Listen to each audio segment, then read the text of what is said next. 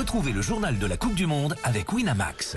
Winamax, le plus important, c'est de gagner. Et comme tous les matins, le journal de la Coupe du Monde sur Europe 1, radio officielle du Mondial au Qatar. Bonjour Jean-François Pérez. Bonjour Dimitri, bonjour à tous. En direct de Doha avec nous, avant de parler de l'équipe de France, Jean-François, un peu de Brésil, lui aussi qualifié pour les huitièmes de finale. Hein. Et oui, malgré l'absence de Neymar, les Brésiliens ont battu la Suisse hier soir 1-0. Un but magnifique d'ailleurs de Casimiro, le Madrilène, en fin de match. Les quintuples champions du monde tracent leur route et leurs supporters, vous allez l'entendre, sont toujours aussi enthousiastes. C'était vraiment bien, nous avons gagné. Peut-être que nous allons remporter cette Coupe du Monde, je l'espère. Mon sentiment, c'est que les trois points, c'est le plus important. Trois points. Sans tenir compte du résultat dans le jeu, ce n'était pas bon. Mais trois points, c'est tout ce qui compte dans une Coupe du Monde. C'est le meilleur résultat. Le Brésil va être six fois champion du monde avec celle-ci. J'ai juste envie de dire que je suis heureuse. Donc allez le Brésil, allez On se calme, on se calme les Brésiliens. hein. voilà, ils étaient interrogés par Cyril de la hier soir à la sortie du stade. C'est l'occasion pour moi de, de vous dire que nous vivrons une nouvelle grande soirée vendredi.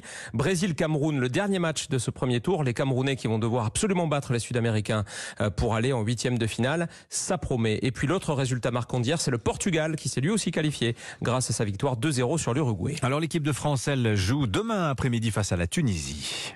Oui, sauf catastrophe, la première place du groupe est assurée. Didier Deschamps va sans doute en profiter pour donner du temps de jeu aux remplaçants. On annonce au moins six changements par rapport à l'équipe qui avait battu le Danemark samedi. Alors, faire tourner l'effectif, est-ce indispensable pour reposer les stars des Bleus en vue des matchs à élimination euh, directe? La réponse tout de suite de notre consultante, comme chaque matin, en exclusivité sur Europe 1 avec Jacques Vendroux, la capitaine de l'équipe de France, Wendy Renard. indispensable. En tout cas, euh, il est dans ce confort. Il a le choix puisque nous sommes déjà qualifiés pour euh, les huitièmes.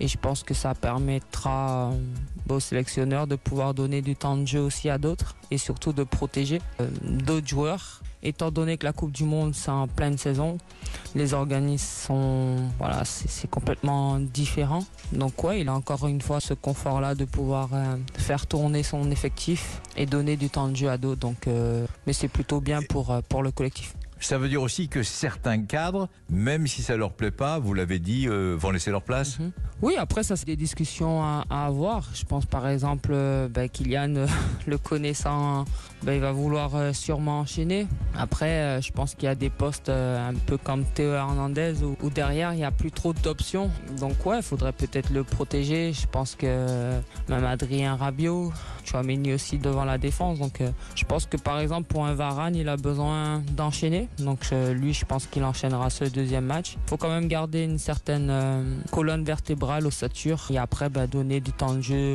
Pourquoi pas à Coman qui commence, même à Thuram directement. Encore une fois, le, le sélectionneur a cette chance de pouvoir euh, le faire, donc ce serait bien. Voilà, Wendy Renard avec Jacques Vendroux. Sachez d'ailleurs que Jacques sera honoré ce midi par la FIFA, ici à Doha, à l'occasion de sa 15e Coupe du Monde. 15e. Il n'en a pas raté une depuis Ah ouais. 1966, vous vous rendez compte Ouais. On vous enverra les photos et les vidéos, bien sûr. Ça sera juste après la conférence de presse de veille de match de Didier Deschamps.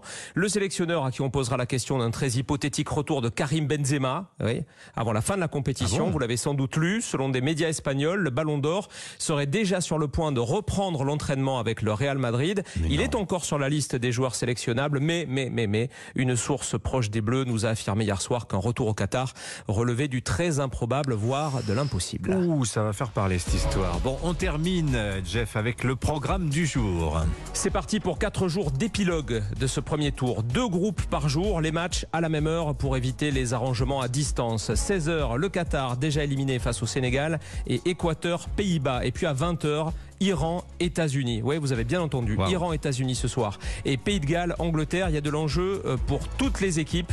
Voilà des matchs à vivre bien sûr en intégralité dans Europe 1 Sport. La prise d'antenne, 19h15. Mais il n'y a pas de politique du tout dans le sport, Jean-François. Du vous tout, savez jamais. Merci Jean-François Pérez. Bonne journée. Bonne journée, à demain, 8h36. C'était le journal de la